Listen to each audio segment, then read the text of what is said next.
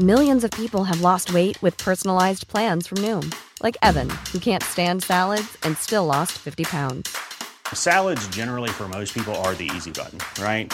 For me, that wasn't an option. I never really was a salad guy. That's just not who I am. But Noom worked for me. Get your personalized plan today at Noom.com. Real Noom user compensated to provide their story. In four weeks, the typical Noom user can expect to lose one to two pounds per week. Individual results may vary. Ahora inicia A la Una con Salvador García Soto. A la Una. Donde la información fluye, el análisis se explica y la radio te acompaña. A la Una con Salvador García Soto. A la Una. Comenzamos. que demuestra que no es el secretario de gobernación de las y los mexicanos, sino es el mandadero de López Obrador. Para invitarlos a que no se me hamburguesen. Los quiero ver en Coahuila y los quiero ver en el Estado de México, caminando y trabajando en favor del, del movimiento. Vamos a pasar lista para ver quién va y a dónde va y cuántos días va, porque seguramente todos en el 2024 pues van a querer ser candidatos. Y acuérdense que aquí en este partido amor con amor se paga. Presidente, presidente, pues cálmate. Cálmate, loca. Sí, no, ya quiere campaña, ya quiere. Mariana va de senadora y yo la ayudo. Espérate, espérate.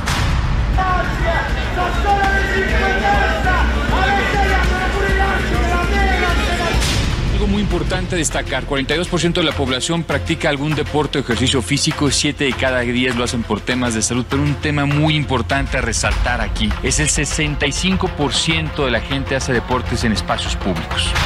Sueldos muy superiores al del presidente de la República, casi 300 mil pesos mensuales. Cada ministro, yo gano la mitad.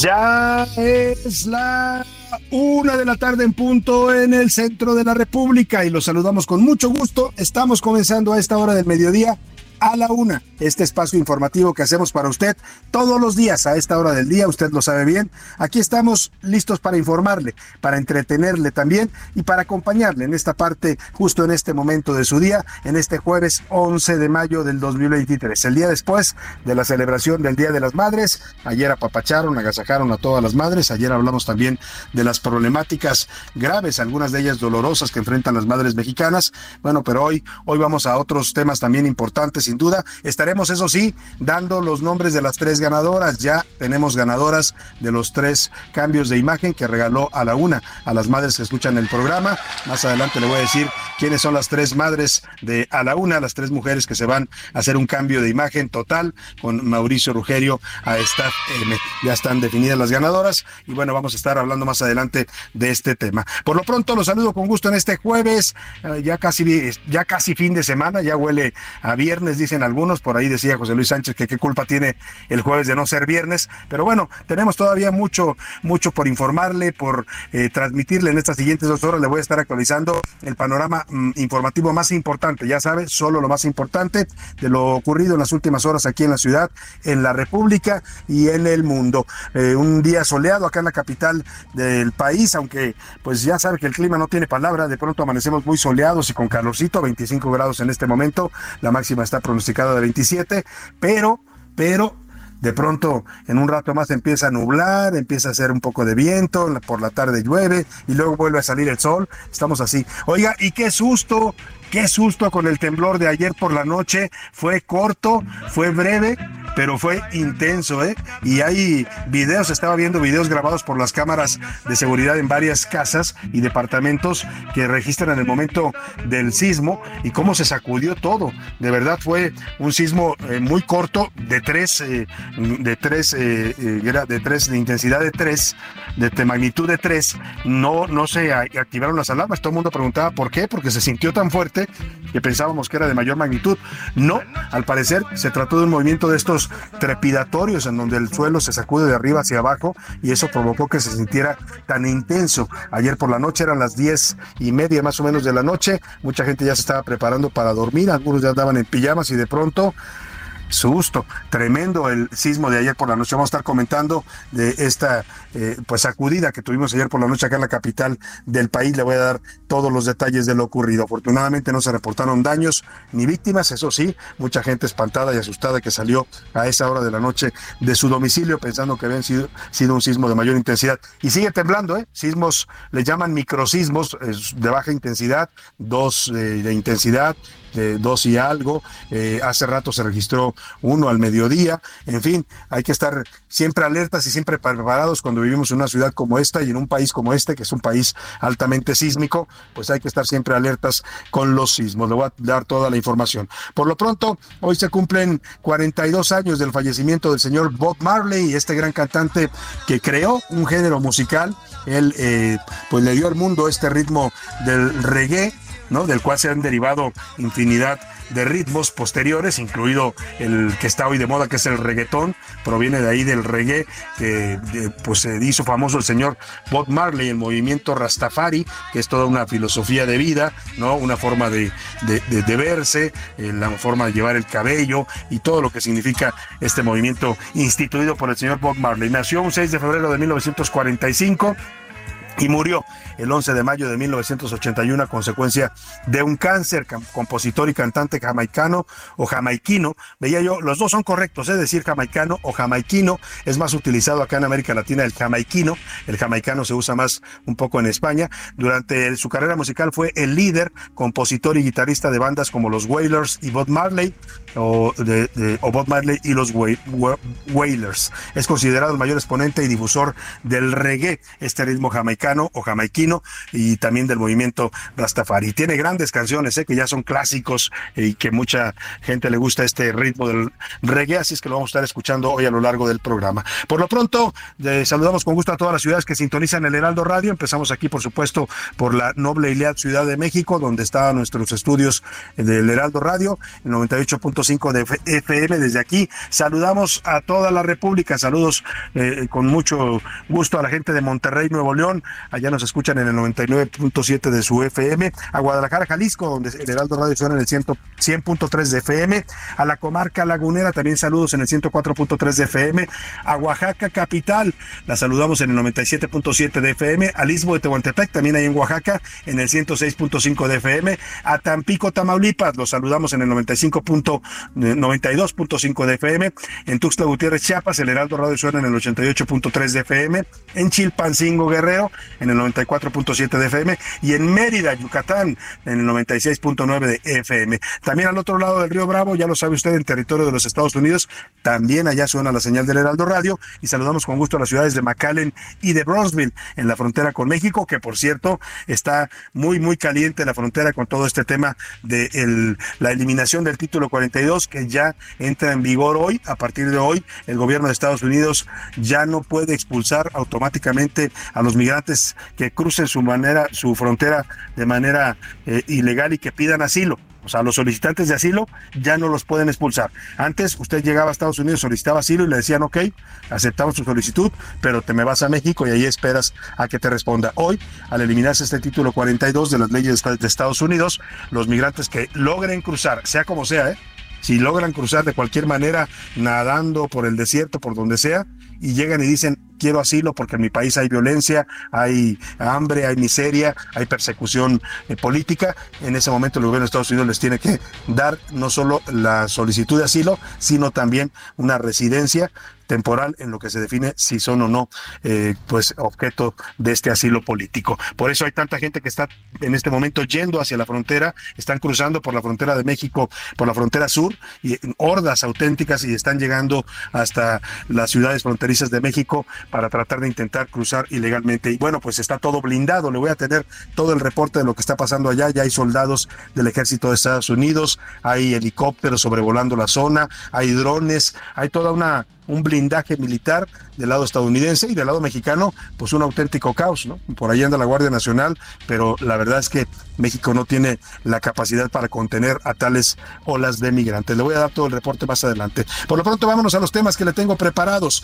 Tensa calma, justamente hablando de esto del título 42, ya le decía, el ambiente es tenso allá en la frontera. Le voy a dar todos los detalles del movimiento que se está registrando en la línea fronteriza entre México y Estados Unidos. Y resguardo, en este contexto, el presidente López Obrador confirmó el envío de más elementos de la Guardia Nacional a la frontera sur. México va a blindar, así como Estados Unidos está blindando su frontera norte para que no entren los indocumentados, pues ahora el presidente López Obrador decide volver a blindar la frontera sur como en aquellos años del 2019, 2020 cuando pues la hicimos de el muro de Donald Trump, ¿no? Que mandamos miles de soldados de la Guardia Nacional a pues a contener a los migrantes en la frontera sur. Esto está volviendo a ocurrir. Dice mm, el presidente que no sabe cuántos guardias van a ir, pero que sí estarán tratando de impedir el paso de migrantes al territorio mexicano desde el sur del continente. Y orden, la jueza decimoséptima de distrito en materia administrativa, Celina Quintero, le acaba de conceder una suspensión definitiva al INAI ordena al, Senado a través de, esta, de este amparo que sesione para nombrar ya a los comisionados del INAI, por lo menos a uno de ellos, la vacante que dejó Francisco Acuño el 31 de marzo. Así se lo pide la jueza al Senado, le dice que está incumpliendo sus facultades constitucionales. Y retiemble en sus centros la tierra. Vamos a hablar de los microsismos en la Ciudad de México, que ha vivido por lo menos 17 microsismos en las últimas horas. Los más fuertes ocurrieron ayer por la noche justo a las 10.20 de la noche, un sismo de magnitud 3 y otro hoy cerca de las 9 de la mañana también de esa misma magnitud. En los deportes, eh, Aguilón, el América fue a San Luis y metió tres goles para llevarse una buena ventaja al Estadio Azteca el próximo sábado en el partido de regreso.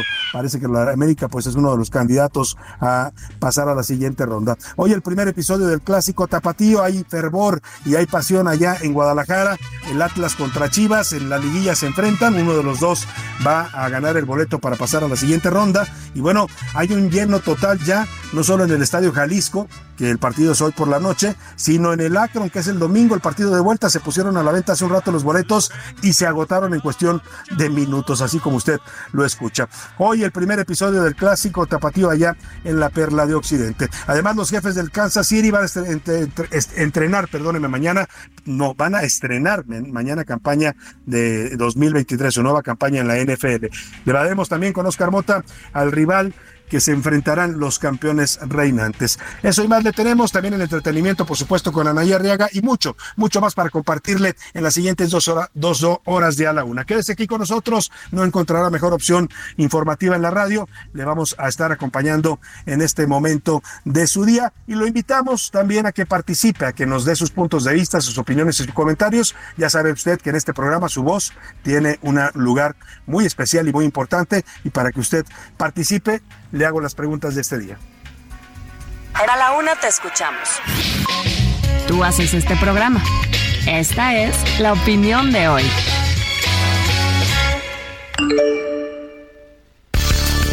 Y en las preguntas de este día le tengo temas interesantes para que comentemos, para que debatamos, para que hagamos un, un, diálogo interesante, sabroso sobre los temas de la agenda pública. El primero de ellos, a unas horas de que concluya el título 42 en los Estados Unidos, el gobierno de aquel país envió a más de 1.500 soldados que están resguardando ya su, su zona fronteriza con México.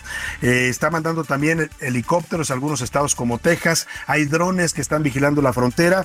Hay cifras que dicen que se está disparando el número de migrantes detenidos y deportados por las autoridades de Estados Unidos. Casi 10 mil han deportado y han detenido en las últimas horas. Bueno, ¿cree usted? Le quiero preguntar sobre todo este tema. ¿Usted cree que está bien que Estados Unidos mande al ejército, que mande a soldados y equipo militar para vigilar la entrada de migrantes a su frontera? Le doy tres opciones para que me conteste. Está bien, es su territorio y su derecho está mal, los migrantes no son criminales, no debieran mandarle a los, a los militares, o de plano, todos somos migrantes, que no se les olvide a los gringos, que también ellos son un país de migrantes. El segundo tema que le pongo sobre la mesa, un juez le dio la razón a la cantante Sasha Sokol, un fallo interesantísimo el que ocurre en este, este juicio, esta demanda que puso Sasha Sokol contra el productor de televisión y de música Luis de Llano, que fuera su manager durante varios años en Timbiriche.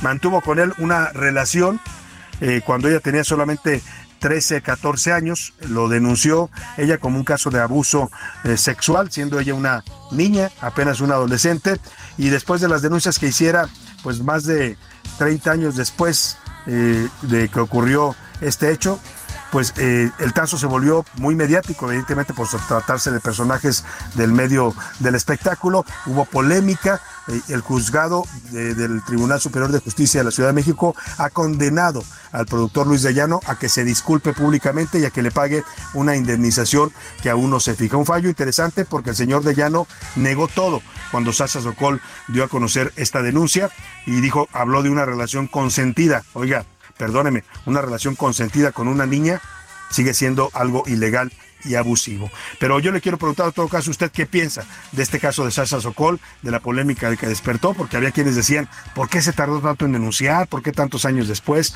Mire, eh, en, México la ley dice que los casos de abuso sexual infantil no prescriben, ¿eh? Si usted lo abusaron siendo niño y hoy tiene 40, 50 años, puede denunciarlo y le, pues, le van a, dar curso a su denuncia, porque no hay prescripción para estos delitos, porque evidentemente un niño no puede denunciar.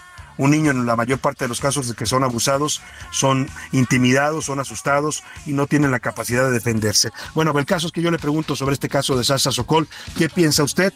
Y también sobre que se hagan este tipo de denuncias tantos años después. Le doy tres opciones para que me conteste. Sasha hizo muy bien en denunciar, no importa el tiempo que haya pasado, ella fue víctima de abuso y debe denunciar y su abusador debe pagar. No es válido que se tarden tanto en denunciar, que es un argumento que muchos esgrimen, o de plano la justicia tiene que llegar tarde o temprano.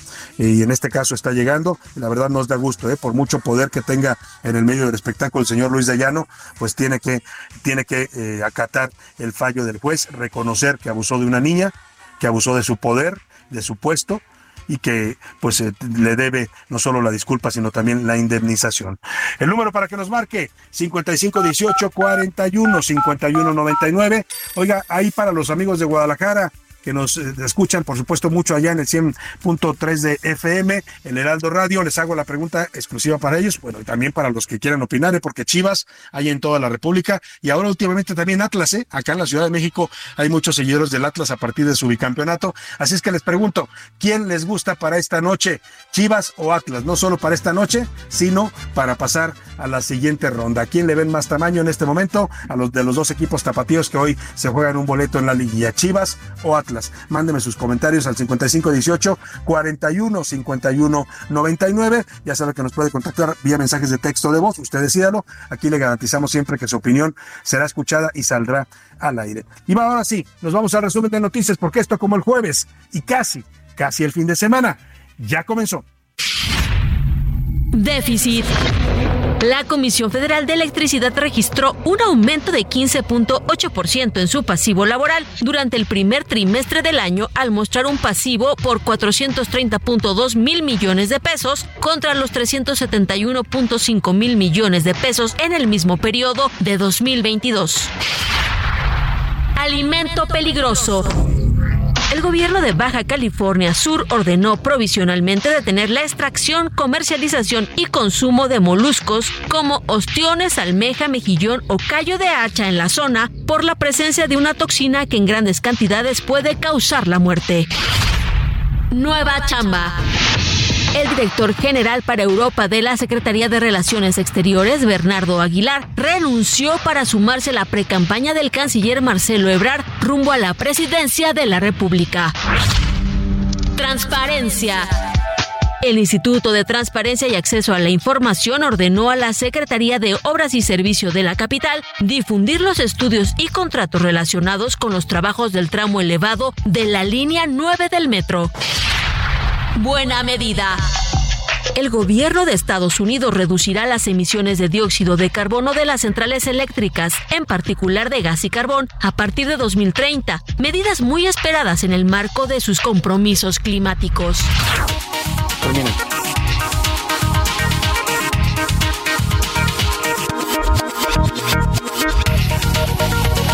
Una de la tarde con 18 minutos y vámonos a la información en este jueves. Hoy cuando termine este día, al primer minuto de mañana 12 de mayo, terminará oficialmente el llamado Título 42. Es una disposición aprobada por el Congreso de los Estados Unidos que pues decía que cualquier migrante indocumentado que llegara a territorio de los Estados Unidos por cualquiera de sus fronteras y que llegara a pedir asilo eh, político eh, no debería permanecer en territorio de los Estados Unidos, que tenía que ser deportado a México y esperar en territorio mexicano a que le respondieran su solicitud de asilo. Ese título se acabó, fue derogado eh, por el gobierno a petición del gobierno de Joe Biden y esto pues da pie a que cualquier solicitante de asilo, cualquier migrante ilegal que llegue a los Estados Unidos y pida asilo, automáticamente tenga derecho a quedarse en los Estados Unidos mientras le resuelven si es o no objeto de este asilo político. En el último minuto terminará este título y por esa razón miles de migrantes procedentes en su mayor parte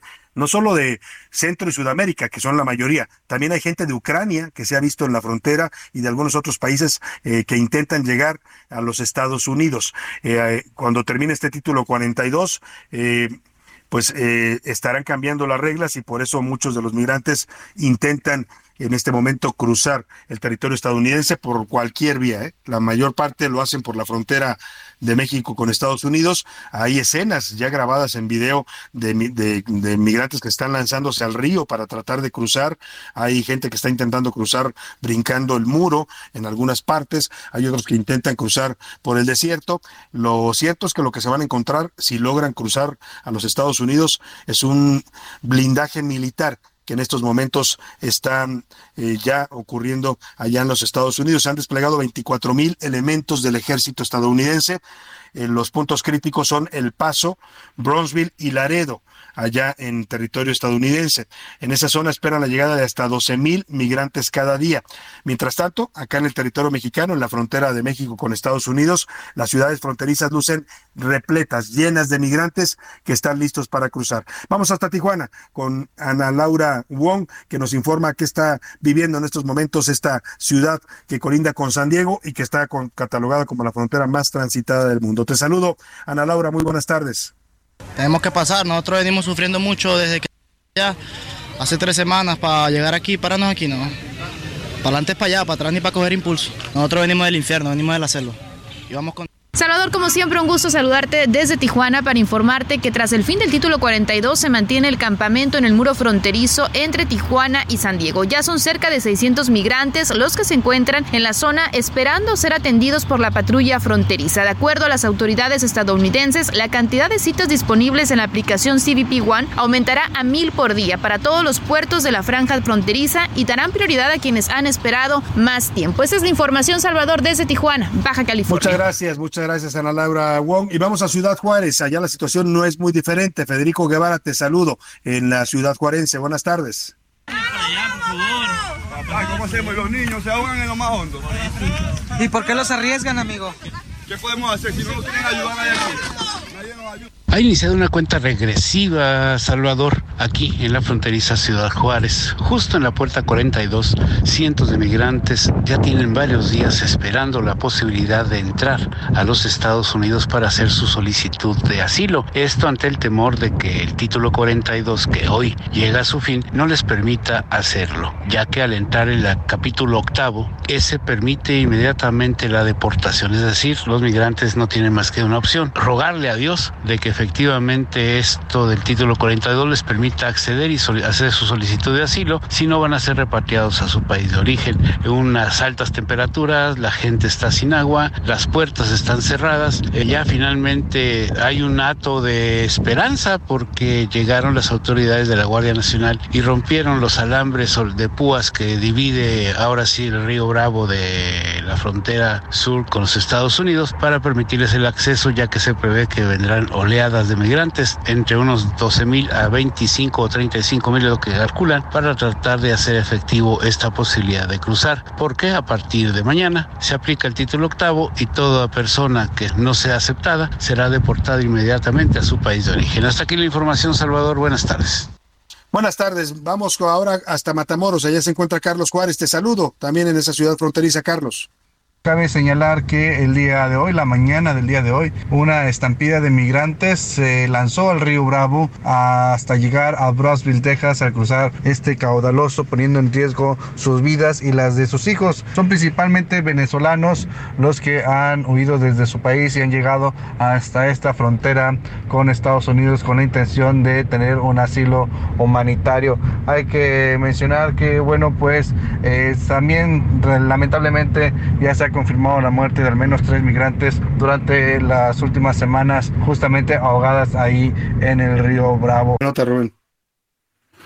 Bueno, pues así la situación en la frontera de México, una situación que se está generando y se está vislumbrando como caótica ante la llegada masiva de migrantes. Hoy el presidente López Obrador dijo que México va a ayudar al gobierno de Estados Unidos para evitar el caos y que tampoco haya menos violencia en la frontera. Dijo que va a reforzar también la presencia de la Guardia Nacional en la frontera sur para tratar de evitar que pasen tantos migrantes al territorio mexicano. Nos vamos a la pausa y al regreso empezamos con la música del señor Bob Marley, a quien estamos celebrando el día de hoy, porque un día como hoy falleció eh, lamentablemente, pero dejó un gran legado musical. Después de esta pausa, regresamos con mucha más información y también con reggae. Heraldo Radio, la H se lee, se comparte, se ve y ahora también se escucha.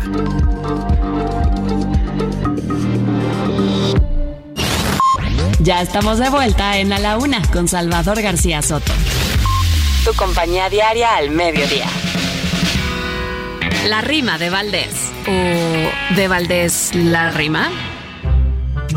¿Cómo está lo de la corte? ¿Qué es lo que hizo don Cedillo? ¿Era un héroe o era un pillo para semejante recorte? De acuerdo con el reporte del compañero Epigmenio, en aquel otro sexenio se hizo por la oligarquía y ahora, con mucha alegría, hacerlo sería de un genio. De un autogolpe de Estado ya se menciona en las redes. Me cae que ni María Mercedes tanto llanto ha generado. De novelas se ha enfermado. ¿Esa es la narrativa? Una trama muy nociva con villanos muy malvados. Productores son aliados, polaca televisiva. Y así que es que de un plumazo acabar con la Suprema, ese sí sería un problema, pues metería su golazo, un tremendo ching... este gran sustazo nos daría a los mexicanos, porque lo republicano se nos iría por la borda. La justicia es ciega y sorda,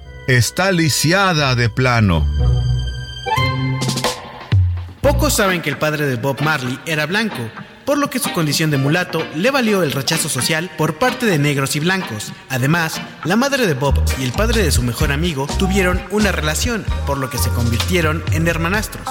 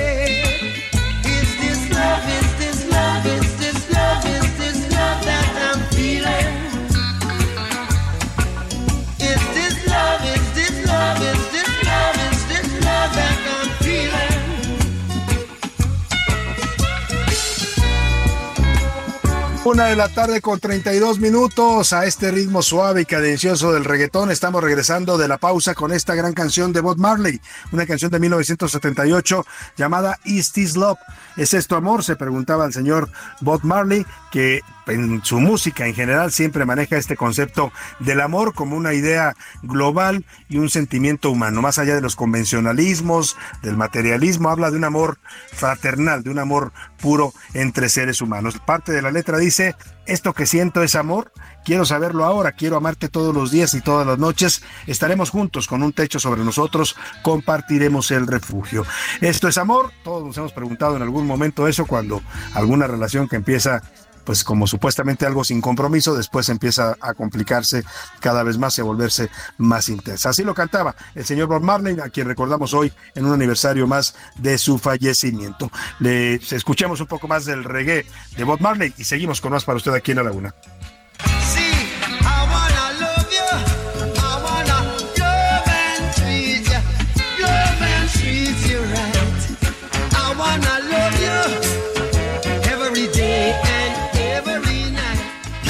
A la una, con Salvador García Soto. Una de la tarde, 34 minutos. Vamos a retomar el tema migratorio y vamos a ir. Ya escuchábamos este reporte de nuestros corresponsales, los corresponsales del Heraldo de México en la frontera mexicana, donde ya nos describían ellos, está generando un ambiente tenso, algo caótico con la llegada de miles de migrantes. La verdad es que las ciudades mexicanas no están preparadas, nunca lo han estado para recibir a tal cantidad de migrantes. Si bien hay refugios, albergues, hay oficinas del Instituto Nacional de Migración, la realidad es que el volumen de migrantes que está llegando en este momento y que han llegado en los últimos años en estas famosas olas o caravanas migratorias, pues ha rebasado totalmente la capacidad del gobierno mexicano y sobre todo de las ciudades fronterizas, pues a las que en muchos casos lamentablemente se les deja solas, ¿eh? no tienen apoyo federal, no se les da un recurso especial para enfrentar esta contingencia y los que terminan pagando pues son los habitantes de estas ciudades, porque pues ahí andan los migrantes deambulando en la calle porque no tienen un lugar donde están, donde estar y eso provoca pues situaciones bastante complicadas hasta de salud pública, ¿no? Porque a veces ellos también tienen que hacer sus necesidades y no tienen un lugar pues específico para hacerlo, no tienen dónde dormir, en fin, todas las complicaciones que eh, desata un fenómeno migratorio como este. Pero vamos ahora al otro lado de la frontera, cruzando el río Bravo, y se encuentra Eduardo Campos, periodista mexicano en El Paso, Texas, donde lo saludamos, que está siguiendo de cerca también este fenómeno de, desde el lado estadounidense. Te saludo, Lalo, allá en Texas, ¿cómo estás? Muy buenas tardes. Salvador, ¿cómo estás? Buenas tardes. Te saludo desde la frontera entre México y Estados Unidos. Concretamente me encuentro aquí en la ciudad de El Paso, en Texas, donde miles de personas eh, se encuentran precisamente intentando hacer un último intento para ingresar a los Estados Unidos. Las puertas de acceso, la famosa puerta 42 que se edificó para darle mantenimiento al, al muro fronterizo que hizo Donald Trump, que empezó a construir, realmente ha sido abarrotada y por ella han intentado ingresar pues cientos, incluso me atrevería a decirte que miles de personas, porque por momentos se abre, hacen filas, ordena a la gente de la patrulla fronteriza que se formen filas con distintos ordenamientos, hombres solos, familias, mujeres embarazadas, mujeres con niños, familias enteras. Entonces, esto ha albergado la posibilidad de que los van a dejar ingresar. Sin embargo, eh, las autoridades estadounidenses no han podido dar respuesta y no han podido hacer llegar de manera concreta el mensaje de que la frontera está cerrada. La situación simple y sencillamente, Salvador, no tiene por dónde pueda mejorar. ¿Por qué? Porque simple y sencillamente está militarizada toda la línea fronteriza. Hay nueve puntos, platicé hace unos momentos con elementos de la Guardia Nacional estadounidense y de la patrulla fronteriza, donde me informaban que hay nueve ciudades estadounidenses que han considerado, se han declarado ya en alerta. Estos son los nueve pasos fronterizos que vienen desde California y concluyen eh, aquí en Bronzeville, en Texas. Entre ellos se encuentra El Paso, se encuentra Laredo, se encuentra también eh, ciudades de Arizona, se encuentra Yuma, se encuentra California, San Isidro. La situación, como te repito, Salvador, es solamente de tensión. Y lo más complicado de todo este momento que estamos viviendo es que no se ve por dónde pueda haber una solución o por lo menos una distensión a esta situación que se está viviendo por aquí. Si me lo permite, Salvador, seguiremos en contacto. Sin duda alguna, Eduardo Campos, te agradecemos mucho estos reportes que nos estás haciendo desde el lado tejano, donde pues están ubicadas algunos de los cruces fronterizos que se ven venir como los más problemáticos en esta en este momento, porque mire, en Tijuana, si bien están llegando mucha gente también, pues Tijuana es una frontera mucho más vigilada, mucho más blindada, porque pues hay tanto tránsito eh, diario por ahí entre Estados Unidos y México, es una frontera que está mucho más eh, vigilada, pero donde se prevé hoy, le decía hace rato, donde se prevé en estos días eh, que lleguen más migrantes a tratar de cruzar los Estados Unidos, precisamente en los pasos fronterizos entre Tamaulipas y los Estados Unidos, en Nuevo Laredo, en Reynosa, en Matamoros, son las ciudades que se ven más complicadas y por supuesto también en Ciudad Juárez, que tiene frontera con El Paso, Texas. Bueno, pues el, el presidente Donald Trump, oiga, reapareció Donald Trump, por si usted lo extrañaba, yo sé si, yo sé, sé de alguien que lo extrañaba mucho, ¿no? ahí en Palacio Nacional. Ah, cómo lo extrañan a Donald Trump. Bueno, pues para que no estén preocupados, ya reapareció públicamente. Ayer le concedió una entrevista a la cadena CNN. Hacía ya, pues, que serán ocho años que Donald Trump no hablaba con CNN desde el 2016. No había vuelto a hablar con ellos porque los vetó, literalmente los vetó. Eh, los consideraba parte de los medios que, que, atacaban a su gobierno. Y ayer le concedió una entrevista a CNN, como ya anda en campaña otra vez. Ya saben, los políticos cuando necesitan reflectores van hasta con el diablo, ¿no?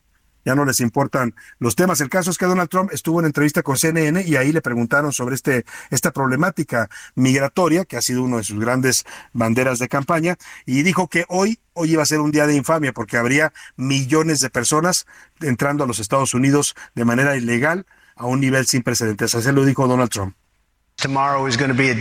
Mañana será un día de infamia. Van a tener decenas de miles de personas entrando a nuestro país. Van a tener a millones de personas entrando a nuestro país a un nivel que nadie ha visto antes. Esta gente está enferma. Cualquiera que quiera que esto le pase a nuestro país, están destruyendo a nuestro país. Si las personas están enfermas y tienen enfermedades infecciosas y muchos otros problemas, no queremos que estén en nuestro país. Tenemos suficientes problemas en este momento. Todo el país está siendo destruido. Millones de personas están viniendo a nuestro país. Ahí viene otra vez el discurso antiinmigrante de Trump, ¿eh? Ya lo escuchó hablando de los de los migrantes como si fueran leprosos, ¿no? Como si fueran enfermos, les dice, oiga, pues, pues, parte de eso, eso es Donald Trump, eh, y ahí viene otra vez en campaña. Por cierto, en esta misma entrevista que le concedió a CNN, eh, terminó ofendiendo, qué raro, ¿verdad? Ofendiendo a la periodista Caitlan Collins, que lo estaba entrevistando cuando lo cuestionó sobre los documentos secretos y confidenciales que según el Departamento de Justicia se robó de la Casa Blanca y se los llevó a su residencia en Mar-a-Lago. Es una de las acusaciones que le están haciendo en este juicio que sigue todavía en la Corte Federal de Manhattan. Fíjese cómo le respondió Donald Trump a la periodista que lo estaba, le estaba hablando de manera bastante tranquila. Pienso eso porque retuvo usted esos documentos cuando usted sabía que el gobierno federal los requería y luego le había girado una orden judicial de devolverlos. ¿Estás lista? ¿Puedo hablar? Sí. ¿Le molesta? ¿Cuál es la respuesta? Me gustaría que contestara la pregunta. Bueno, es muy fácil de contestar. Por eso la hice. Es muy sencillo. Usted es una persona desagradable, se lo digo.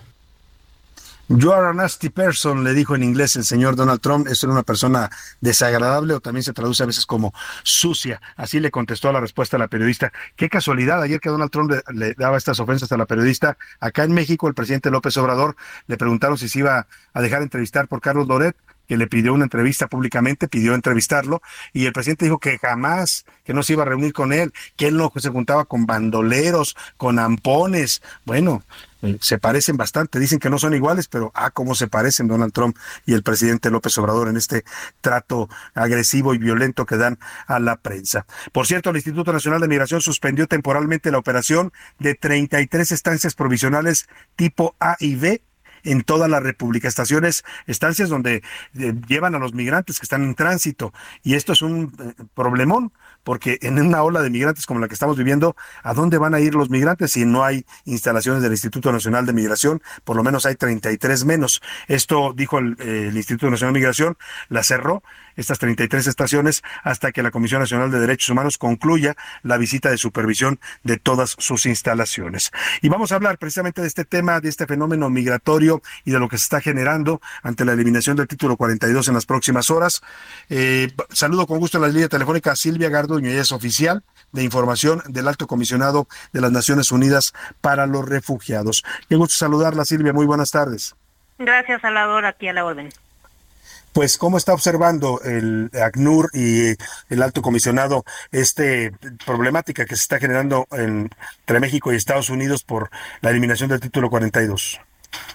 Pues mira, llegamos a esta fecha del 11 de mayo que creo que eh, era ya eh, bastante anticipado que eh, se iba a levantar esta medida, el uh -huh. título 42, una medida muy restrictiva a, a, hacia los Estados Unidos, estaba, digamos, vetado el derecho a solicitar asilo eh, en ese país, lo cual, bueno, desde ACNUR eh, lo cuestionamos desde un primer eh, momento. Entonces, en principio, que se levante el título 42 es una buena noticia.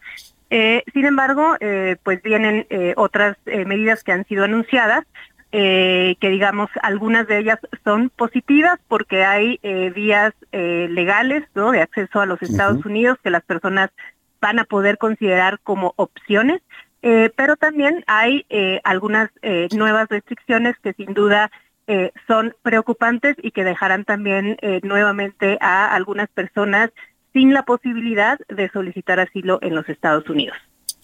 Claro, en este momento, desde el punto de vista de la ONU y de ACNUR, ¿qué debería hacer México con este mm, volumen tan fuerte de migrantes que están tratando de cruzar por nuestro territorio para llegar a la frontera con Estados Unidos? Sí, eh, sin duda este es un punto eh, pues eh, que preocupa, que es eh, el impacto eh, que tienen estas medidas sobre México, eh, no solo por, eh, digamos, la- las personas que ahora están eh, movilizándose, sino porque hay eh, o habrá una fuerte presión, eh, sobre todo en la frontera norte de México, en los espacios de recepción de estas personas, es decir, en, en los albergues que son en su gran mayoría operados eh, por organizaciones de la sociedad civil que tienen eh, pues capacidades eh, diferenciadas pero a todas luces insuficientes. Aquí lo que preocupa es si las personas que están llegando a la frontera norte, las que van a esperar a través de la aplicación CBP One para poder ingresar a los Estados Unidos, es decir, va a haber personas que estén en espera de citas al otro lado de la frontera, pero también van a estar personas que estén siendo retornadas eh, hacia la frontera eh, norte de México, personas no mexicanas. Eh, esto es algo que, sin duda preocupa porque no está claro cuál será el estatus de estas pe- personas que estén siendo retornadas, digamos, para México, y si estas podrían ser devueltas a sus países de origen, aun cuando tengan necesidades de protección internacional. Entonces, sin duda, esto eh, es algo que eh, pues hay que verlo con, con mucha cautela, eh, porque bueno, nosotros claro que vemos eh, el tema de las personas refugiadas y pues el principio fundamental que nos mueve es el de la no devolución. Sin duda alguna. Ahora, comentaba yo hace un momento que el Instituto Nacional de Migración acaba de anunciar que cerró 33 estancias migratorias en la República Mexicana, esto tras lo que ocurrió lamentablemente la tragedia del incendio en Ciudad Juárez, eh, eh, va- están verificando las condiciones humanitarias en estas estaciones por parte de la Comisión Nacional de Derechos Humanos. ¿Qué opciones hay para los migrantes si no hay, por ejemplo, instalaciones oficiales para llevarlos en este momento? Bueno, recordemos que eh, el Instituto Nacional de Migración cuest- cuenta con estaciones migratorias y con estancias provisionales. Eh, Son eh, espacios diferenciados en el sentido de que las estaciones migratorias, digamos que tienen como eh, mejor o mayor infraestructura cuando se trata de la detención de las personas en situación de movilidad. Aquí recordemos que el Instituto Nacional de Migración detiene personas, no, o sea, es creo que importante para la audiencia eh, distinguir entre eh, los albergues, ¿no? Que operan eh, las organizaciones de la sociedad civil, que dan alojamiento a las personas y dan eh, pues una respuesta humanitaria y eh, pues todas las eh, instalaciones del Instituto Nacional de Migración que eh, pues más bien detienen a las personas que están en situación irregular para posteriormente devolverlas a sus países de origen. Entonces, realmente, eh, pues para las personas en situación de movilidad, eh, las estancias provisionales no es como una opción a las que ellos y ellas eh, puedan acudir, eh, es más bien eh, la misma operación del Instituto Nacional de Migración. Aquí es importante señalar que para las personas que tienen necesidades de protección internacional, las personas que llegan huyendo de situaciones de violencia o persecución, nosotros como ACNUR estamos totalmente en contra eh, de la detención de estas personas. Ahora, eh, en la frontera sur en México, la frontera con, con Guatemala, se está complicando porque evidentemente hay más gente que quiere ingresar a territorio mexicano con miras a llegar a los Estados Unidos. El presidente López Obrador ha anunciado hoy el envío de, eh, no digo cuántos, pero digo que son muchos elementos de la Guardia Nacional que van a tratar de frenar el paso de los migrantes. ¿Cómo están observando ustedes esta problemática en la frontera sur de México? Eh, bueno, sin duda sí hemos visto un incremento de personas eh, arribando a la, a la frontera sur. Eh, sin embargo, bueno, en los últimos días, varias de estas personas, por ejemplo, que llegaron a Tapachula, el Instituto Nacional de Migración les proveyó de alguna eh, documentación, ¿no? Para que ellos pudieran estar en México por determinado tiempo, de tal manera que la concentración en Tapachula no fue eh, tan fuerte como en otros momentos, porque hubo eh, esta gestión, ¿no? Propia del Instituto Nacional de Migración. La Comisión Mexicana de Ayuda a Refugiados también continúa haciendo su trabajo para las personas que eh, solicitan asilo en México. Entonces, eh, es, es importante también eh, saber que están estas dos instituciones ahí presentes, pero que sin duda seguirá eh, llegando la gente aquí. Importante señalar que entre las medidas que ha anunciado el gobierno de los Estados Unidos está la habilitación de un centro de procesamiento de solicitudes tanto de asilo y otras en Guatemala. Entonces, quizás una de las opciones que tenga la gente que llega a la frontera sur de México sea regresar a Guatemala eh, para eh, poder procesar casos desde ahí. Vamos a ver lo que ocurre, creo que es anticipado todavía saberlo, eh, para que las personas tengan como bien claras cuáles son las opciones bajo este anuncio que ha dado el gobierno de los Estados Unidos y que ellos puedan decidir si se transita por México para aplicar a través de la aplicación CBP One y cruzar después a territorio estadounidense o bien si lo pueden hacer desde los centros de procesamiento que se abrirán. Ahora, Silvia, estamos conversando con Silvia Garduño, oficial de información del Alto Comisionado de Naciones Unidas para los Refugiados, la ACNUR. Eso es en la frontera sur de México. En la frontera norte ya hablamos del lado mexicano. ¿Cómo está observando ONU y ACNUR lo que está pasando del lado norteamericano? Porque hablamos de una frontera que prácticamente está siendo blindada con, con militares. ¿Qué tanto riesgo hay de que también del lado estadounidense haya abusos y violaciones a los derechos de los migrantes?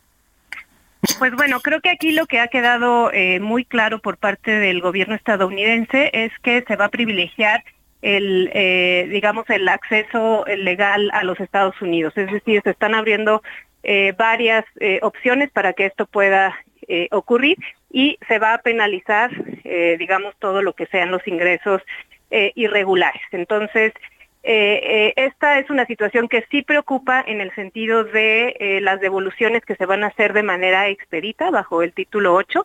Eh, las personas van a hacer poder, bueno, va- van a poder ser expulsadas, muchas de ellas hacia México, sin la posibilidad de solicitar asilo y además serán penalizadas en caso de que quieran reingresar ¿no? a los Estados Unidos.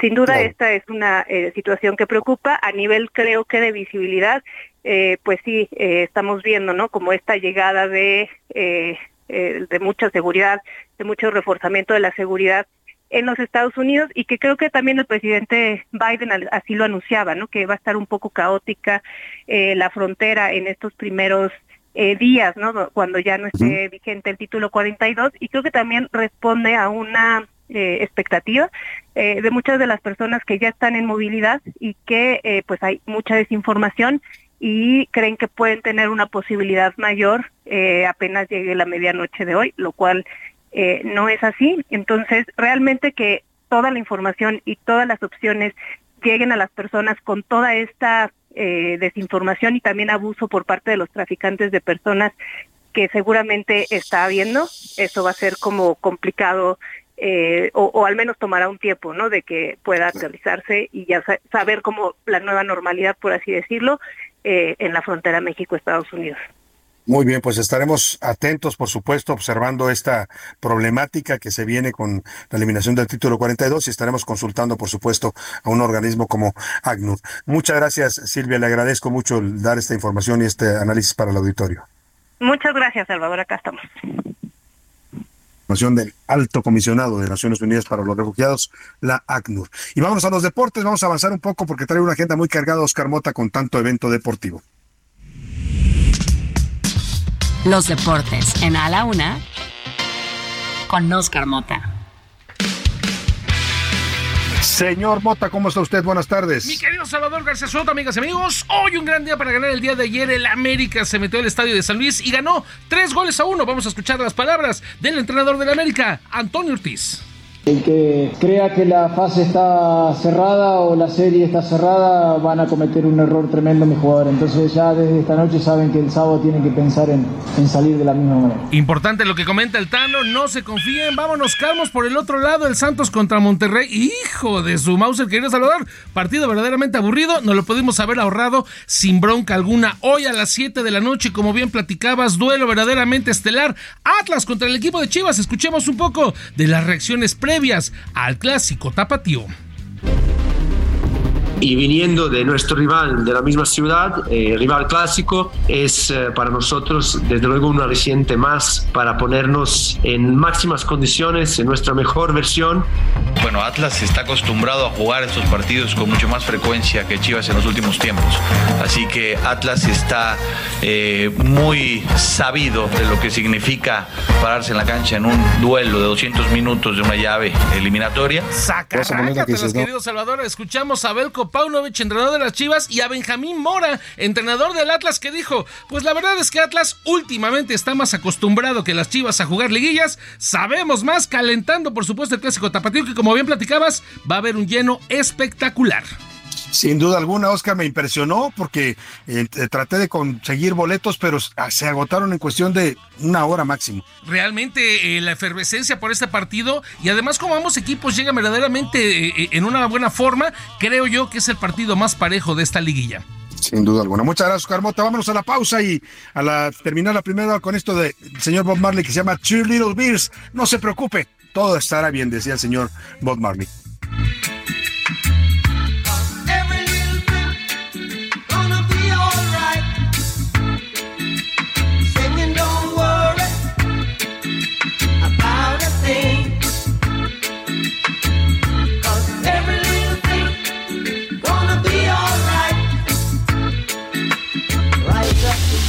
En un momento regresamos. Ya inicia la segunda hora de A la Una con Salvador García Soto. A la una. Donde la información fluye, el análisis se explica y la radio te acompaña. A la una con Salvador García Soto. A la una. Comenzamos. Bob Marley murió en 1981 a causa de un cáncer en el pie que al no ser tratado por decisión propia se expandió por todo el cuerpo. Además, vivió toda la vida con una bala alojada en el brazo, ya que en una ocasión intentaron matarlo a él y a su mujer sin obtener éxito.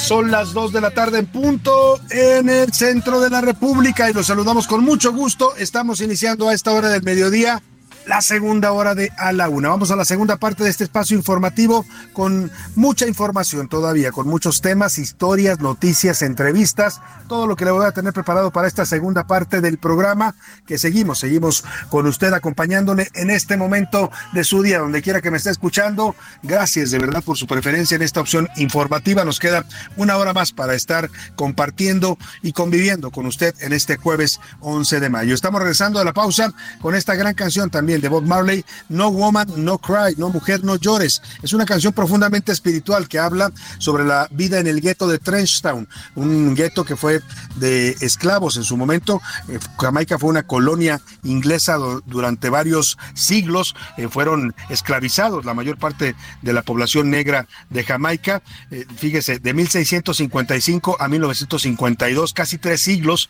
de, de dominación fue lo que tuvo Inglaterra sobre este país del Caribe y bueno, pues los, eh, la mayor parte de sus habitantes hoy son hombres y mujeres libres, pero fueron durante tres siglos esclavizados. Y habla de esa pobreza, de esa pobreza que se vivía en el gueto de Trenchtown.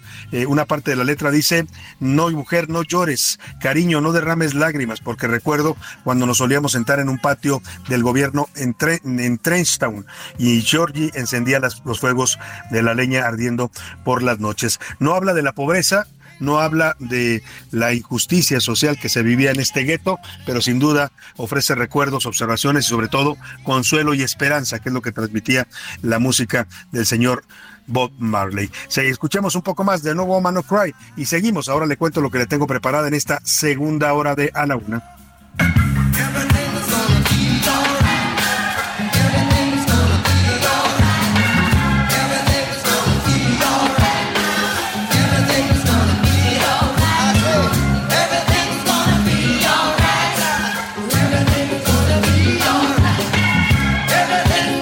Esta frase le decía, la, música de Marley siempre transmitía esta esperanza, este optimismo, este, pues, eh, darle la vuelta a los problemas para seguir adelante en la vida, darle la vuelta al dolor, a la desesperanza. Esta última frase que escuchábamos, todo va a estar bien, decía, todo va a estar bien, con la que nos fuimos a la pausa, pues decía, no te preocupes, no te preocupes, cada pequeña cosa en el mundo y en la vida se va a ir acomodando. Es parte de lo que transmite la música de este gran cantautor. Jamaica fue, eh, le decía, tres siglos colonia inglesa en 1962 se independizó. Fíjese usted, hasta 1962, ¿eh? estamos hablando de una independencia muy tardía comparada con el resto de los países de América Latina que se fueron independizando desde 1910. Después de la independencia de México vinieron muchas otras y los jamaiquinos estuvieron todavía dominados por Inglaterra, por el Imperio Británico hasta 1962. Oigan, la segunda hora de la una le tengo preparada información importante. Vamos a hablar de los microsismos en la Ciudad de México. ¿Cómo le fue usted ayer anoche? Cuénteme, platíqueme en el 5518 41 51 99. Vamos a estar hablando de cómo nos fue ayer con este temblor que fue eh, pues breve, corto, pero muy, muy, se sintió intenso, asustó a mucha gente en varias zonas de la ciudad, desde el poniente hasta el oriente, hasta el sur, se sintió prácticamente en varias zonas de la Ciudad de México. Y bueno, hoy sabemos que fueron el primero de muchos microsismos que hemos tenido, estado teniendo en las últimas horas. Le voy a dar todo el reporte. Oiga, ¿y sabe usted cuál es el billete que más se falsifica en México?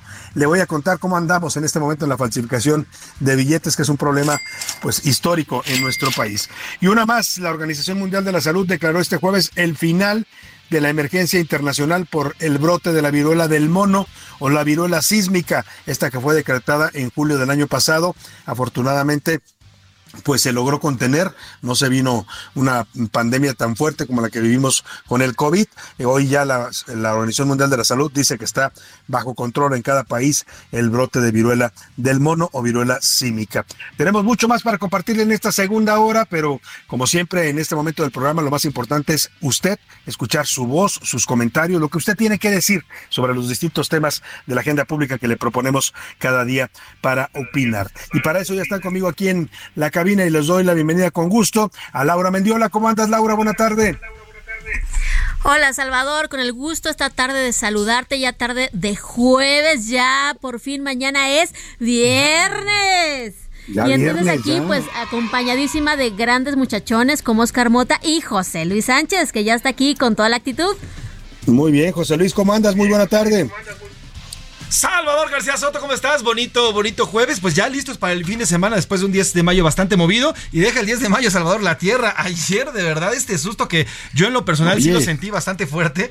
Híjole. Sí, se sintió fuerte. Tú estás por la Narvarte, Yo ¿verdad? estoy en la Álamos, sí, en la colonia Álamos, y estas Sí. colonias donde se sienten fuertes los sismos. Y bueno, pues estos pequeños sismos, yo lo sentí, no sé ustedes, pero fue un trancacito pequeño, pero bastante fuerte. La verdad Pero sí lo sentí. intenso. Sí, ¿eh? Tú, Laura, ¿cómo te fue con el, con el sismo de anoche? No, fíjate que ahora sí, para, para, gracias a Dios, para mí pasó literal de noche, Salvador. Bueno, o sea, ¿Sí? no se me ¿No lo movió ni la pestaña postiza. Gracias Qué a Dios. bueno.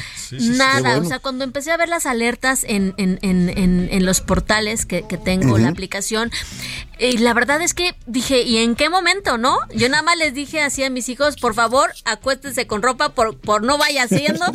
Pónganse calzones para dormir, básicamente. Sí, entonces si por no- favor no vaya haciendo, acuérdese con ropa, ¿no? Para salir rápido por cualquier cosa, porque empezábamos a ver que se empezaban a registrar estas, Sí, estas réplicas, ¿no? réplicas, ¿no? Este, Hubo y varias en la pues, madrugada. Y hoy, y hoy, bueno, pues ya, este, eh, pues casualmente también Don Goyo amaneció, pues activo.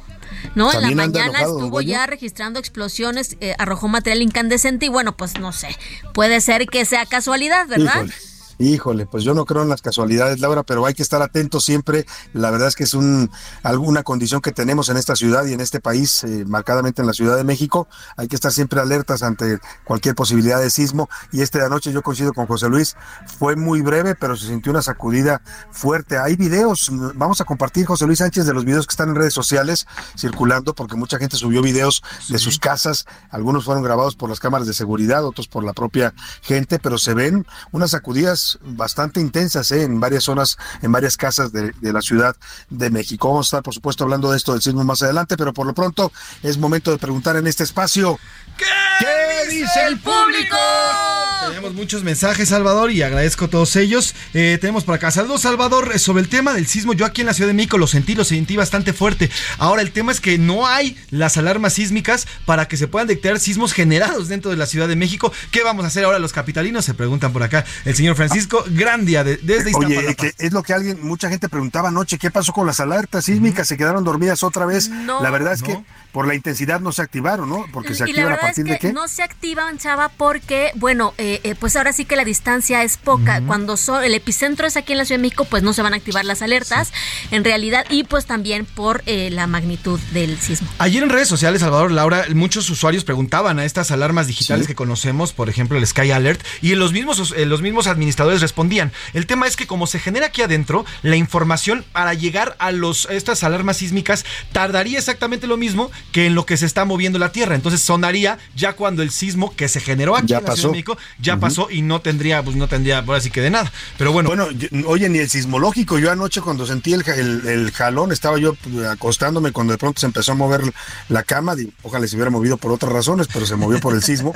el, el tema es que sal- eh, me, va- me salí, pero buscaba yo en el, en la- en el, en el Twitter de la, del Sismológico Nacional tardaron mucho en subir información. Sí, sí, sí, correcto. Es lo que es lo que te digo. Fue saliendo básicamente porque nos agarró a todos de sorpresa, incluido el mismo simulógico, incluido a todas las autoridades que poco a poco fueron respondiendo, pero todos los mexicanos, o sea, todos los ciudadanos que estábamos aquí en la Ciudad de México, de verdad que sí nos agarró de sorpresa. Pero bueno, Sin duda tenemos más mensajes por acá. Salvador dice, Salvador, buenas tardes. Sobre el tema de los migrantes es increíble. Hace unos hace un mes estábamos platicando de lo ocurrido en Ciudad Juárez y ahorita tenemos una nueva crisis y el gobierno no ha cambiado un una sola coma de su estructura migratoria. Saludos, Salvador. Nos dicen desde Colima. No, la- la- el fenómeno migratorio hace rato que rebasó al gobierno de López Obrador. ¿eh? La verdad es que no, pues, no sé si haya gobierno que lo pueda controlar, porque la verdad sí ha sido un fenómeno muy, muy grande en cuanto a- al número de personas que están transitando todos los días, pero no, no han corregido nada, tiene toda, toda la razón. Así es, por aquí dice, buenas tardes Salvador. En cuanto a la pregunta de milita- militarizar la frontera de Estados Unidos, está bien, es su territorio. México debería ya de invertir en su frontera sur, ya que todos esos inmigrantes se quedarán la mayoría en nuestro país y lo volverán a intentar una y otra vez. Así es la migración, el tema es que no se está invirtiendo, nos dicen por acá. Salvador, que tengas una gran tarde. Y bueno, pues ellos van por los Santos, dicen por acá el señor Juan. Para ¿Sí? mí, Santos, yo voy Santos a que contra Ah, ¿va Monterrey, por los bueno. Santos? Sí, sí, por ¿Es Santos. de la comarca? Es de la es de la comarca, comarca. Sí, Ah, pues correcto. Allá en la comarca son es, laguneros y santos de, de, corazón, de verdad. Sí, por acá nos dice, soy Ricardo García desde Tlalnepantla. México y Estados Unidos tienen grandes problemas para, para controlar la migración. Sin embargo, eh, los países que generan esta migración, sus gobiernos no están haciendo nada. ¿Dónde quedan los países y las acciones que tienen que tomar Honduras, Nicaragua, Guatemala y todos estos países expulsores? Saludos, Salvador, nos dicen por acá.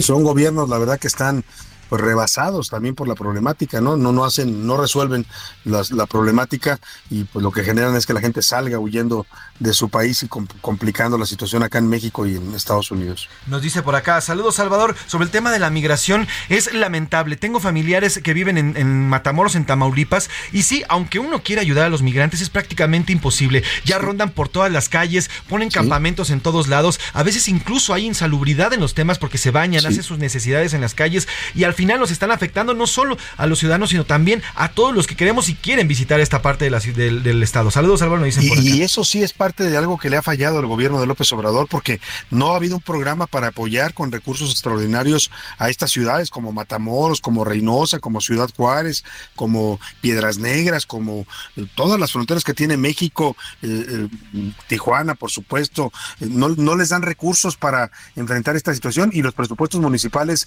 José Luis, pues no alcanzan porque esos son para atender las necesidades básicas de los habitantes de esas ciudades. Sí, y una vez más regresamos, Salvador, no hay una política migratoria efectiva por lo menos que se esté intentando hacer algo con estos migrantes en miras, ya a esto sabíamos, desde hace un año sabemos que se va a acabar el título 42. También nos dicen por acá, Jesús Chapa Delgado, yo como buen americanista, esta noche y el domingo apoyamos con todo a los zorros del Atlas en contra de las Chivas, nos dice por acá. Ah, Jesús Chapa Delgado nos dice por acá. Qué malo. Muy bien, pues vamos a ver. Además, eso, eso nos alienta a las Chivas, que los americanistas estén en contra nos alienta y nos da mucha más garra. Máximos rivales. Además, apunta el señor Jesús Chapa, dice, sobre el tema de los delitos sexuales, estos deberían de pagarse con prisión y no solamente con dinero o algún tipo de disculpa. Saludos, Salvador, nos dicen por acá. Pues sí, la verdad que le fue leve al señor Luis de Llano, ¿eh? pagar un dinero para alguien como él que no sé si sea, tenga mucho dinero, pero ha tenido una carrera muy larga en el mundo del espectáculo, pues la verdad que parece que le fue leve por parte del juez. Bueno, y nos dice por acá, señor Víctor, aquí estamos contigo, Salvador, el mejor equipo de, México, se llama Las Chivas, le duela aquí. Venga, con todo. Échate por ahí el himno de las Chivas, Rubén. Venga, vamos con todo. Con todo respeto a los del dice, dice el productor que, que le vaya al Atlas no cobra este mes, pero no tenemos ningún atlista en el equipo. Yo sí tengo atlistas aquí en casa, ¿eh? y muchos sobrinos que le van al Atlas allá en Guadalajara. Les mando un abrazo a todos los atlistas. Nos dice también por acá, saludos Salvador, también te apoyamos por acá. Ah, saludos a las chivas, nos dicen desde Guadalajara, Jalisco. Muchas gracias. También dice, saludos, Salvador, la furia rojinegra gana el día de hoy y ya en el estadio de las chivas, no sé, no sé, no sé qué vaya a pasar. Ah, bueno, sí, yo creo que hoy, hoy va a estar complicado para Chivas en el Jalisco, pero pues todo puede pasar. En la Liga Mexicana todo puede pasar, así estamos acostumbrados que equipos que llegan en la lona, José Luis, de pronto son campeones, ¿no? Pues así todo, pues así pasa en, nuestro torneo. Vamos a Twitter a ver qué dice la comunidad Twitter en arroba ese García Soto, Laura. Salvador, sobre la pregunta de, de qué opina usted de esta medida de que está haciendo Estados Unidos al concluir el título 42, el 84%, Salvador, el 84% considera que es una gran medida, que está bien porque es su territorio, y el 5% que mal porque los migrantes no son criminales, y el 11% considera que todos somos migrantes y pues que a todos nos afecta esta medida. Claro, se refieren al tema de blindar militarmente la frontera. Con 1.500 pues soldados para resguardar pues la zona fronteriza con nuestro país, Salvador. Claro. Ese es el sentir de nuestra comunidad tuitera, Salvador. Nos dicen por acá. Salvador, hay más, hay más mensajes, Salvador. Nos dice por acá. Saludos, Salvador. Yo también estoy contigo. Hay muchos chivas, ¿eh, Salvador? Están saliendo las chivas de todos lados ahorita en nuestros comentarios acá en las. oye, pero a Laura le faltó una pregunta por ahí sobre lo de Sasha Sokol, Laura. A ver, déjame ver. ¿No, la subieron? No la tenemos aquí, Salvador. ¿No la subieron? A ver, déjame checar. Yo la hice al aire, la pregunta sobre qué pasaba con, qué opinaba la gente de este tipo de denuncias como la que hizo Sasha Sokol y del fallo en contra de Luis de Llano, pero bueno, pues ya nos han comentado algunos también en, Twitter, seguramente no la subieron ahí, en Twitter se les pasó. Sí, y bueno, pues sobre el tema también aquí de Sasha Sokol nos dicen, Salvador, buenas tardes, te saluda la señora María del Refugio González. El tema de Sasha Sokol es, es importante porque siempre hay que denunciar, no importa si alguna vez fuimos, estamos siendo o seremos víctimas, el chiste es la denuncia, porque gracias a ello podemos lograr justicia nosotras como las mujeres. Saludos, Salvador, nos dicen por acá también en, en el teléfono. También el señor Luis, el primer objetivo es la justicia como la que está logrando Sasa Sokol, pero también para una víctima de abuso infantil. La verdad es que esta reforma que hicieron en, en, el Congreso en México para que los delitos de abuso sexual en la infancia no prescribieran, es decir, que los puede usted denunciar, le decía hace rato, usted puede tener 70 años, pero si se acuerda y sabe que fue abusado por un familiar, por quien haya sido, lo puede denunciar si siempre y cuando todavía viva su familiar. El tema aquí es que también la víctima, José Luis, cuando lo hace público, cuando lo puede decir, también sana de alguna manera claro. este daño psicológico que le causaron siendo, siendo un niño o niña abusado. Por eso es importante pues este tipo de, de leyes y la posibilidad que tienen hoy las víctimas de denunciar, no importa el tiempo que haya pasado. Sí, así es, y es parte del proceso, Salvador, el proceso de justicia Exacto. y de iniciación además. Salvador, buenas tardes. Sobre el tema de Sasha Sokol, yo creo que un dinero no es suficiente. Debería haber castigo, porque cuando existían este tipo de grupos, las prácticas por parte de los adultos en contra de estos niños era un común denominador. Ya se sabe sí. lo que ocurría en estas televisoras y en estos grupos. Saludos, Salvador, que tengas una gran tarde, señora. Sí, no es el único caso, el caso de Timbiricha, ¿no? También hubo denuncias, eh, ha habido denuncias históricamente en menudo, ¿te acuerdas, no? Que también claro. hubo eh, managers y, y, productores que abusaban de los niños. En fin, es un tema delicado y yo coincido con el auditorio que la verdad la medida de la juez, del, de este caso del juez, pues parece que le, se la dejó barata al señor Luis de Llano, va a tener que públicamente reconocer y ofrecer una disculpa. Él había negado hasta ahora, cuando Sasa hizo su, su, denuncia, la desmintió, la acusó de mentir, dijo que era una, que fue una relación consentida, ¿no? Imagínese, lo decía yo como si estuviera bien. Ah, es que sus papás no dijeron nada. Pues sí, pero si tú sabes que estás abusando de un niño, pues es una, eres una persona enferma, estás mal, estás no solo violando la ley, sino cometiendo una atrocidad. Y lo va a tener que reconocer públicamente, ¿eh? que sí abusó de una menor de edad como era Sasa Sokol. También nos dicen por acá, Salvador, sobre el tema de los migrantes, eh, hay un problema verdadero. Yo vivo de este lado en Ciudad Juárez, cruzo normalmente, hoy me tardé más de tres horas en llegar a Estados Unidos, sin embargo, los migrantes van a intentar a toda costa de cruzar pensar y el tema es que cuando la violencia nos va a llegar, entonces vamos a tener problemas. No hay cómo controlar tantos migrantes que estoy viendo por acá, Salvador. Nos dice el señor Enrique Quesada. Saludos. Sí, no hay manera, no hay maneras. Y sobre todo si no hay recursos, es lo que decía yo, para las autoridades municipales, ¿no? El, el gobierno federal no los está apoyando y esto pues complica y trastoca la vida de los habitantes de la frontera norte de México. Más saludito rápidamente. Sí, para la señora, la señora María Antonieta, saludos también. Salvador, ¿cómo puede ser que alguien que responde como el señor Donald Trump a una periodista pueda o siquiera piense en volver a ser presidente. De verdad, a veces no entendemos a los electores de otros países. Saludos, Salvador, nos dice por acá. También Juan Pedro nos manda saludos desde, desde Torón, también saludos. El señor Julio Salazar también saludos, también saludos por allá. Saludos también a las, al señor Ricardo. Saludos, saludos, señor Ricardo dice por acá. Salvador, sí, el tema de la justicia para las mujeres tiene que llegar aunque sea tarde, pero algún día, tiene que llegar para terminar con el sistema patriarcal. Mía, nos dice el señor Víctor también. Buenas tardes, Salvador. Desde Iztapalapa también nos escriben, Salvador. Muchas gracias, muchos saludos también a usted, a Iztapalapa. Y bueno, pues eh, gracias por comunicarse con nosotros. Seguiremos recibiendo con gusto siempre sus mensajes, seguiremos leyéndolos al aire. Eh, vamos, José Luis y Laura, si les parece en este momento, a anunciar las tres ganadoras, las tres madres de la una, que se van a hacer, ir a hacer un cambio de look, un cambio de imagen con Mauricio Rugerio a su salón que se llama Staff M Lounge, que está ubicado ahí en la colonia del Valle. Eh, vengan unas fanfarrias, por favor, para anunciar a las ganadoras. Venga, yo voy a decir la primera, tú Laura la segunda uh -huh. y José Luis la tercera, ¿les parece? Me parece perfecto. Y la primera ganadora se llama Patricia Muñoz, tiene 52 años, es del Estado de México y ayer nos decía que necesita un cambio de imagen porque necesita mejorar su autoestima, que no se ha sentido bien últimamente y que quiere saber que todavía a sus 52 años ella puede lucir atractiva como mujer. Felicidades Patricia, se va usted a hacer su cambio de look en Staff M con Mauricio Rugelio. José Luis. Y Salvador, nuestra segunda ganadora es Yaraví Cadena, tiene 61 años y también es del Estado de México.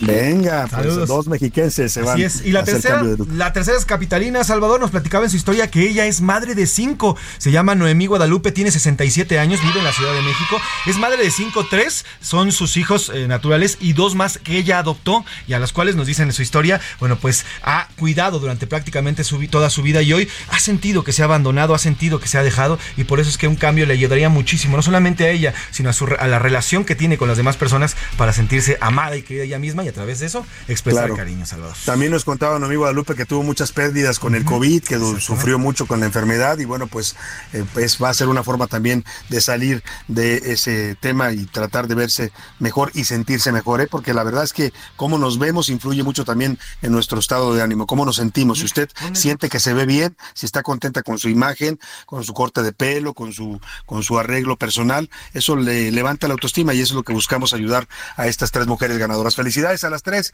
las vamos a contactar aquí en el equipo de la una para darles todos los detalles de cómo van a ir a eh, ver a Mauricio Rugerio, cuándo las va a recibir, cuándo tienen su cita para hacer este cambio de look y va a ser importante porque después vamos a hacer un antes y un después que ya después estaremos compartiendo con usted aquí en a la una de nuestras tres ganadoras. Felicidades a las tres.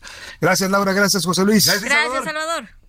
Y ahora sí vamos a la información del macrocismo. Ayer la Ciudad de México, desde ayer por la noche, a partir de las microcismo, perdóneme, no macrocismo, eh, micro, porque han sido pequeños, pero el primero, por lo menos ayer a las 10 eh, con 20 minutos de la noche, fue eh, bastante intenso. Ha habido muchos más, se han repetido una serie de réplicas, por lo menos 15. La última ocurrió a las 10.55 de la mañana, tuvo una magnitud de 1.2 y todos los epicentros de estos sismos están siendo aquí en la Ciudad de México. La jefa de gobierno, Claudia Sheinbaum, habló también de estos microsismos. Escuchemos lo que informó la gobernante capitalina. Estos son fenómenos que, por lo menos la primera vez que se registra formalmente, puede haber desde hace mucho tiempo, pueden generar aceleraciones que los hacen perceptibles solo en zonas próximas al epicentro. Estos microsismos se encuentran en una región próxima a secuencia de eventos similares ocurridos desde el 81 en la zona de Miscuac. Están asociados a la activación de pequeñas fallas pertenecientes a la Sierra de las Cruces, formación que separa al Valle de México del Valle de Toluca. Bueno, y Miguel Ángel Ramírez nos platica sobre estos microsismos. Súper fuerte. Fueron dos movimientos demasiado fuertes. Con diferencia de segundos uno con otro, pero se sintió muy, muy fuerte. Se tronaron las casas, las paredes.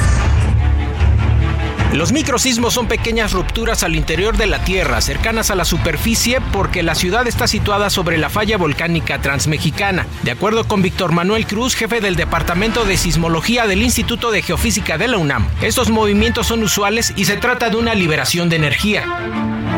De acuerdo con este departamento, estos movimientos pueden provocarse por otras circunstancias, como explosiones cercanas, hundimientos y movimientos de tierra como consecuencia de lluvias intensas. El Servicio Sismológico Nacional, creado en 1910, tiene registro de estos sismos desde 1928 en la Ciudad de México. En los últimos 50 años, los microsismos más grandes han sido de alrededor de una magnitud 4.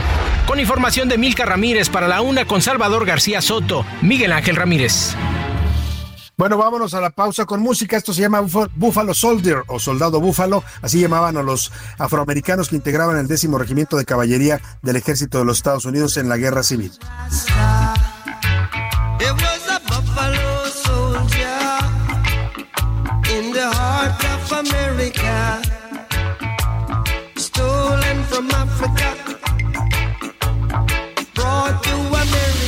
En un momento regresamos. Ya estamos de vuelta en A la Una con Salvador García Soto. Tu compañía diaria al mediodía.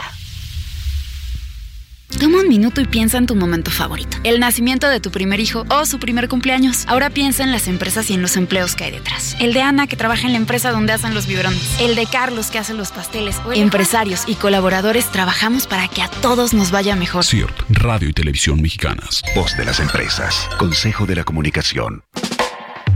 Bob Marley recibió la Medalla de la Paz por la Organización de las Naciones Unidas. Al recibirla, dijo que él representaba a todos los africanos.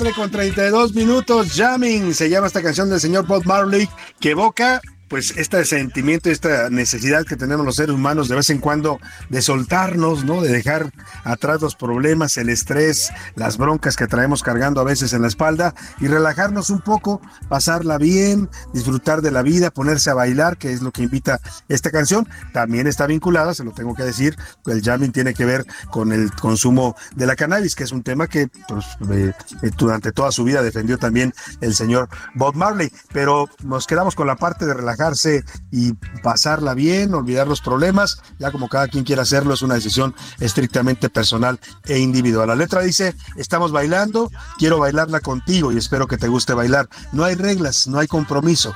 Hoy yo te llevaré a buen término porque cada día pagamos el precio con sacrificio, bailando hasta que se acabe el baile. La música de Bob Marley en muchos sentidos refleja eh, esto, esto que yo le decía. Él todavía creció siendo niño en un país que era colonia, en donde todavía había guetos en donde los blancos que vivían en Jamaica pues tenían muchos privilegios que no tenía la población negra. Eh, por eso toda su música habla de esta necesidad de pues de vivir la vida, de, de, tener esperanza en el futuro. Ya le tocó ver y vivir en una Jamaica liberada o independizada en 1962 y también pues defiende mucho la identidad y el orgullo de la raza negra también en sus letras. Escuchamos un poco más de Jamming, relájese, tranquilícese, deje a un lado los problemas que ya se resolverán y disfrute la vida, como invita el señor John, perdón, Bob Marley en esto que se llama Jamming de 1977.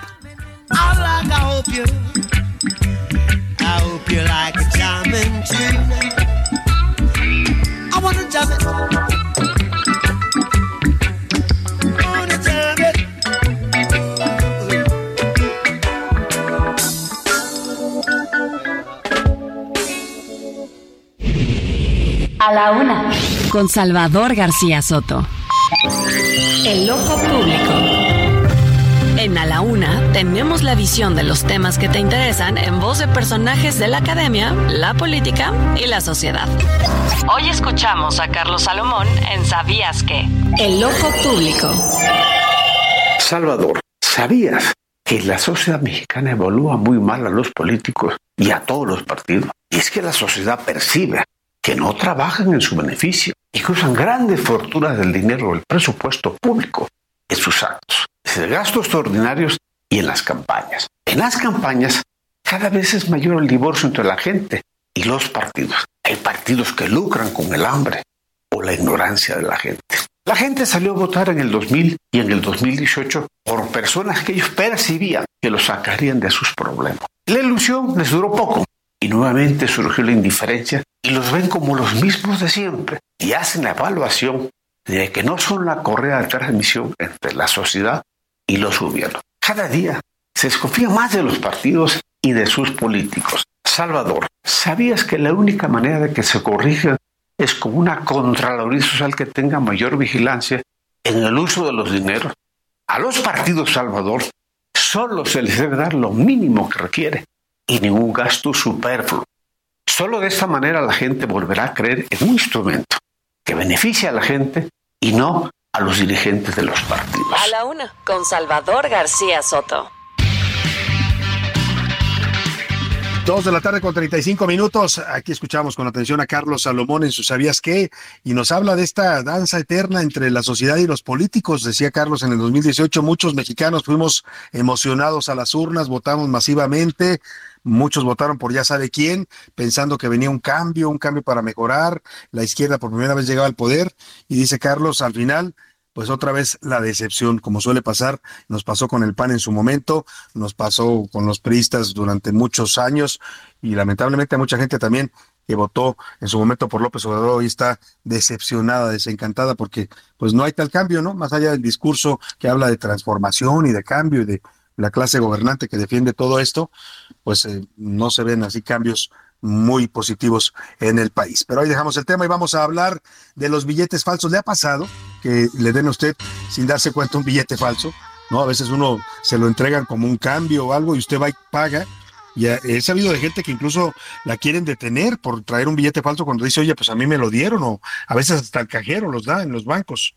Este es un problema grave en México, es un país donde históricamente se falsifica los billetes, aunque hemos avanzado, el Banco de México tiene hoy mm, extraordinarias medidas de seguridad. Es fácil relativamente distinguir un billete falso de uno real pero eh, pues a pesar de las campañas y de las medidas de seguridad en la moneda y en los billetes mexicanos, pues hay un aumento reportado de nuevo de circulación de dinero falso. Usted usted alerta en el primer trimestre de este año el dinero falso que circula entre nosotros creció un 32%. ¿Sabe cuál es el billete más falsificado? El de 500, ese que trae. ¿A quién trae ahora? Porque antes traía Zaragoza. ¿A quién, trae ahora? El billete de 500. ¿A, a qué personaje trae? A ver si me dice por ahí José Luis Sánchez. Es que yo los veo tan poquito porque no, no me llegan tantos de 500, pero, pero a ver, aquí trae José Luis el billete de 500. Benito Juárez, Salvador, acuérdate que ah, Benito pues, Juárez. el presidente López Obrador, incluso jugaban con que se podía conferir con el de 20, ¿te acuerdas?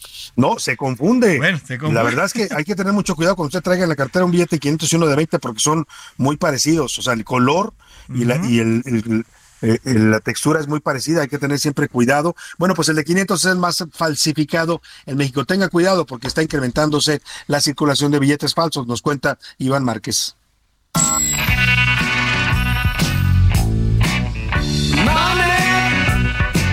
La falsificación de billetes y monedas en nuestro país continúa a la alza.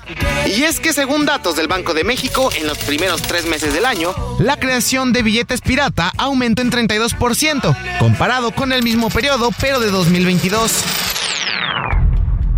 En total, se contabilizaron 83.270 piezas falsificadas. El billete más clonado fue el de 500 pesos, así como la moneda de 10 pesos. Esto se determinó luego de que Banjico recibió 86.587 unidades presuntamente apócrifas para su respectiva revisión, la mayoría enviadas de instituciones de crédito como BBVA, Banco Azteca, Banco del Bajío, Bancoppel, Inbursa y Banorte. Por otro lado, la Ciudad de México fue la localidad con más billetes presuntamente falsos que se entregaron a las autoridades con 30 mil, seguido por el Estado de México, Jalisco, Veracruz y Guanajuato. Mismo caso en monedas. La capital envió a Banjico 98 piezas, luego Morelos con 88 y Estado de México con 16. Cabe señalar que es más frecuente este tipo de ilícitos, pero también son menos los mexicanos que saben distinguir entre el dinero verdadero y el falso. Además, solo 4 de cada 10 personas revisa la autenticidad. Así, la falsificación de billetes y monedas que persiste en México e incluso sigue incrementando. Para la una con Salvador García Soto, Iván Márquez. Bueno, pues ahí está, tenga mucho cuidado con la circulación de billetes falsos, revise siempre que le entreguen un cambio. No está de más, ¿eh? Digo, es muy feo que a mí me pasa que a veces cuando paga usted con un billete en los comercios lo ven y lo rechecan, eh, se siente uno incómodo, pero pues mejor eso a que le toque la mala suerte de que le den a usted un billete falso. Hay que aprender a distinguir esta cintilla eh, invisible que traen los billetes, que es la que más se utiliza para identificarlos a contraluz, ¿no? Hay que ponerlo a contraluz para que vea usted si trae esa cintilla es un billete real, si no, pues, eh, o las famosas gotas de agua, todos estos mecanismos de seguridad que tiene el Banco de México. Vamos a buscar a gente del Banco de México que nos explique también, eh, a ver si mañana los contactamos, le digo a Laura Mendiola, para ver si nos explican, eh, pues, cómo, cómo cuidarnos de que no nos den billetes falsos, cómo detectar estos billetes falsos cuando le dan a usted, le pagan o le dan algún dinero. Oiga, y vamos a otro tema. acaba de ordenar una jueza, em, una jueza séptima de distrito en materia administrativa, Celia Quintero se llama la jueza, concedió una suspensión definitiva, un amparo eh, con el que le ordena al Senado que nombre ya por lo menos a un ministro de, perdóname, a un comisionado del INAI.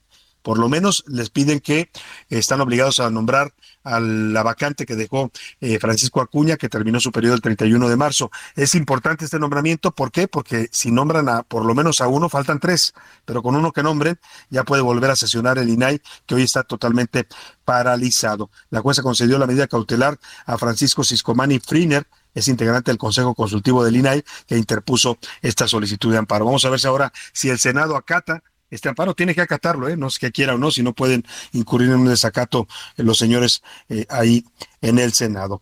Oiga, y vamos eh, rápidamente a información de último momento, a ver qué nos trae José Luis Sánchez. Último minuto en A la Una, con Salvador García Soto.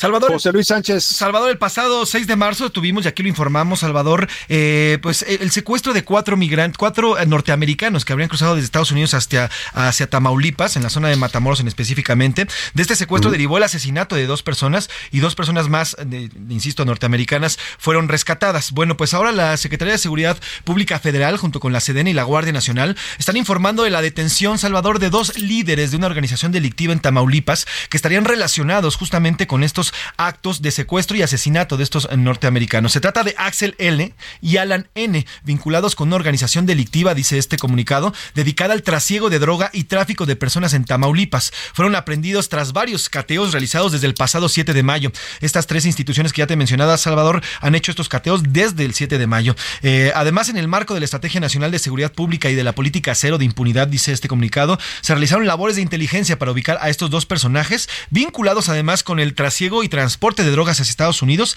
y el tráfico de personas hacia este país. También se son relacionados con extorsiones, secuestros y cobro de cuotas a empresarios en los municipios de Matamoros, Valle Hermoso, Río Bravo y San Fernando. Así que unas fichitas estos dos Axel N y Allen N que ya fueron detenidos, Salvador, repito, vinculados con el secuestro y asesinato de dos de los eh, eh, ciudadanos norteamericanos. Oye, por cierto, hablando de este de, este secuestro que fue tan sonado y que provocó incluso tensión entre México y Estados Unidos, ¿te acuerdas que el FBI tuvo que entrar a investigar y ofrecieron recompensa por la información mientras el gobierno mexicano y de Tamaulipas estaban literalmente pues en Bavaria, no habían informado nada.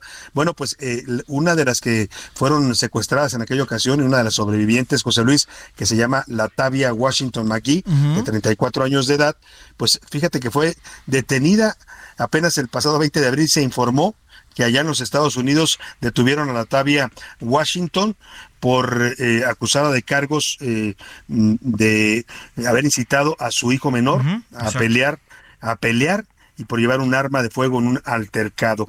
Fue detenida en la localidad de Myrtle Beach, en Carolina del Sur. Ya se había hablado que varios de estos norteamericanos que cruzaron la frontera con México tenían antecedentes penales. Bueno, pues a esta señora la acabaron deteniendo allá en los Estados Unidos. Vamos al de los deportes con Oscar Mota.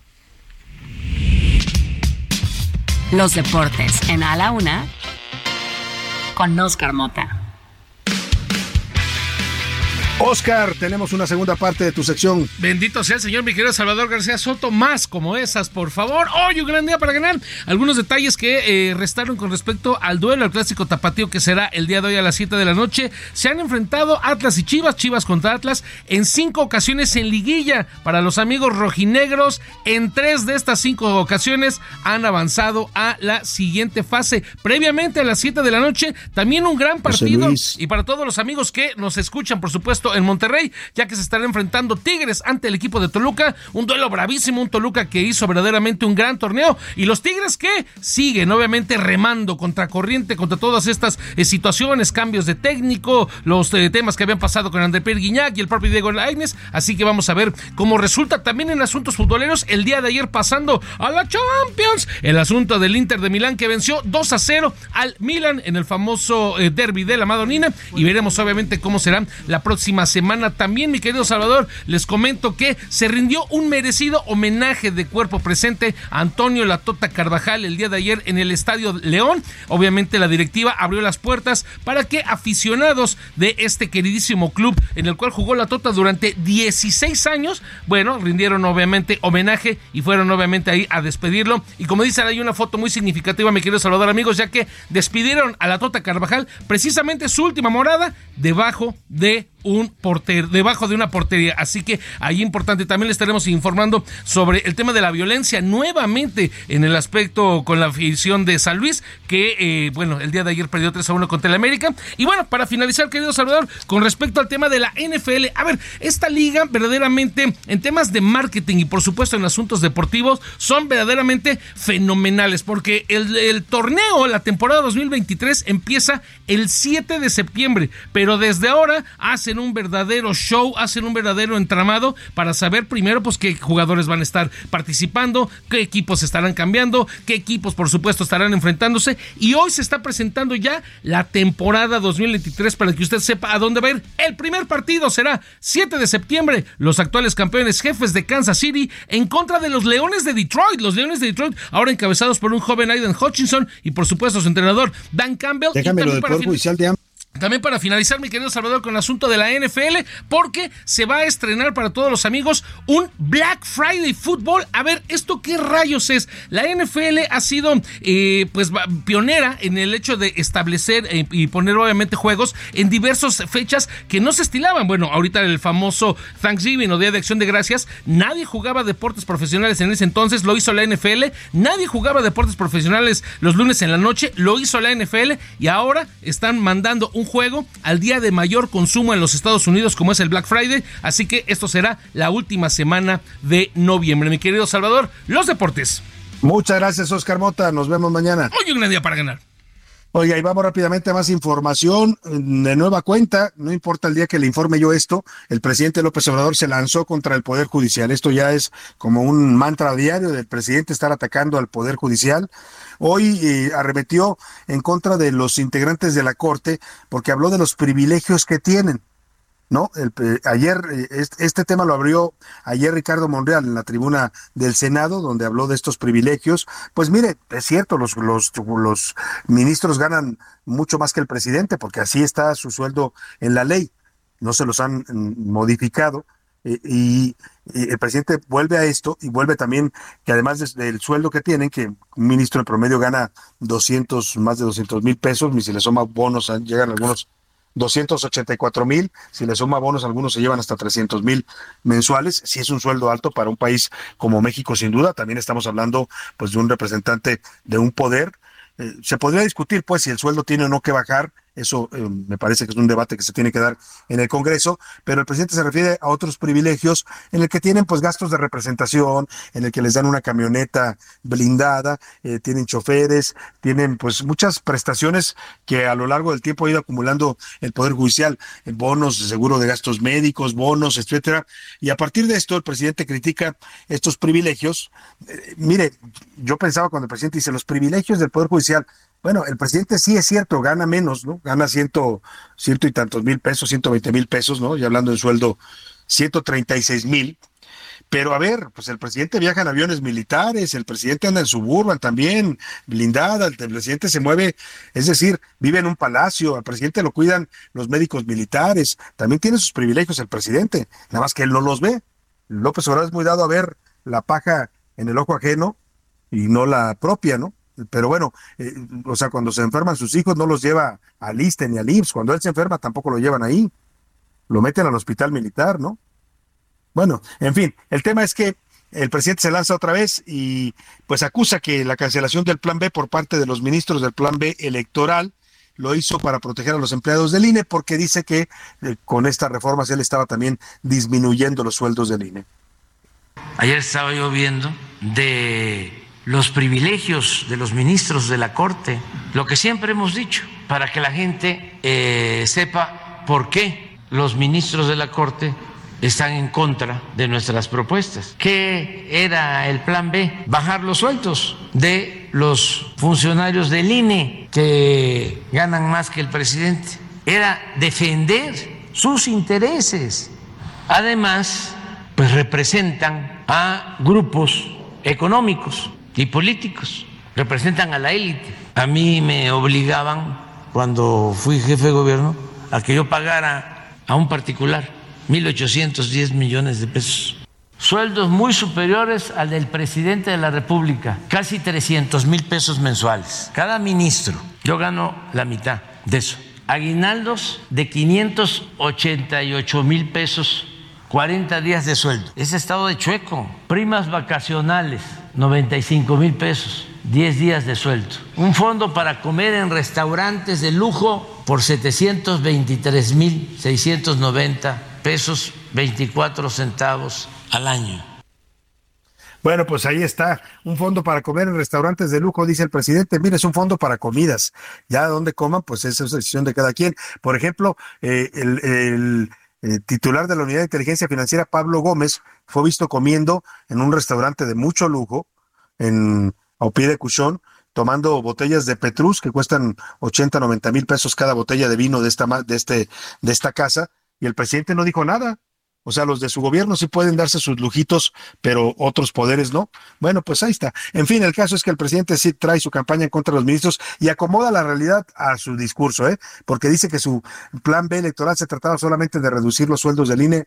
No se trataba de mucho más, se trataba de apropiarse del INE, se trataba, de quitarle dientes al INE para castigar a los partidos que infringan las leyes, se trataba de muchas otras cosas, presidente, no solo de los sueldos. Pero bueno, así es, el presidente acomoda siempre las cosas, algunas de los privilegios que dice son prestaciones laborales de los ministros, ¿no?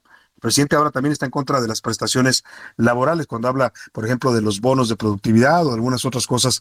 En fin, ahí está el discurso del presidente. Por cierto, también hoy en esta andanada contra el Poder Judicial, le lanzó un reto a Santiago Krill, el presidente de la mesa directiva de la Cámara de Diputados, le dijo que se atreva a desaparecer, a presentar una iniciativa que desaparezca los fideicomisos del Poder Judicial, un fideicomiso que ronda, dice el presidente, los 20 mil millones de pesos y dice que esa cantidad se vaya a estudiantes de familias pobres. Uh, ¿dónde hemos oído eso? El presidente desapareció más de 60 fideicomisos que tenían miles de millones de pesos y el dinero la mayor parte hoy no sabemos los mexicanos dónde quedó. Así lanza este reto en contra de Santiago Krill, que hasta ahora no sé si ya le respondió o no, parece que no le ha contestado al presidente. Krill, sí.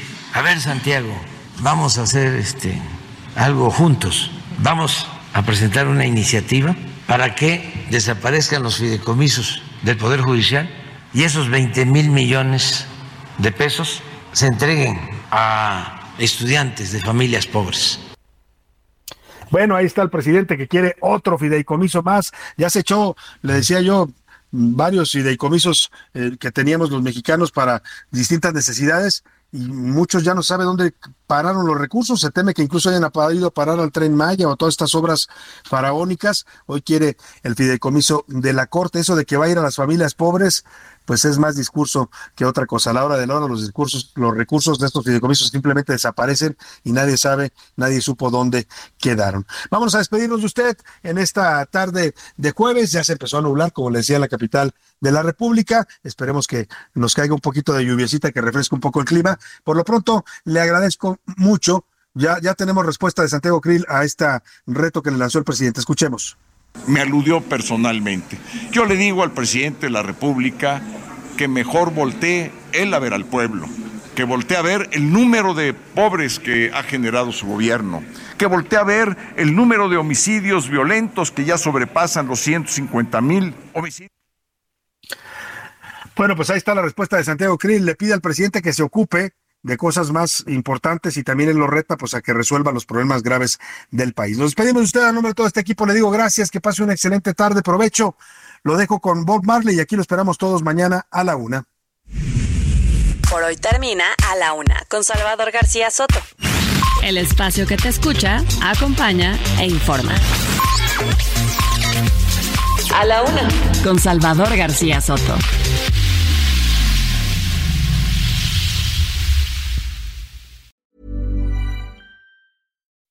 When you make decisions for your company, you look for the no-brainers. If you have a lot of mailing to do, stamps.com is the ultimate no-brainer. Use the stamps.com mobile app to mail everything you need to keep your business running with up to 89% off USPS and UPS. Make the same no-brainer decision as over 1 million other businesses with stamps.com. Use code PROGRAM for a special offer. That's stamps.com, code PROGRAM.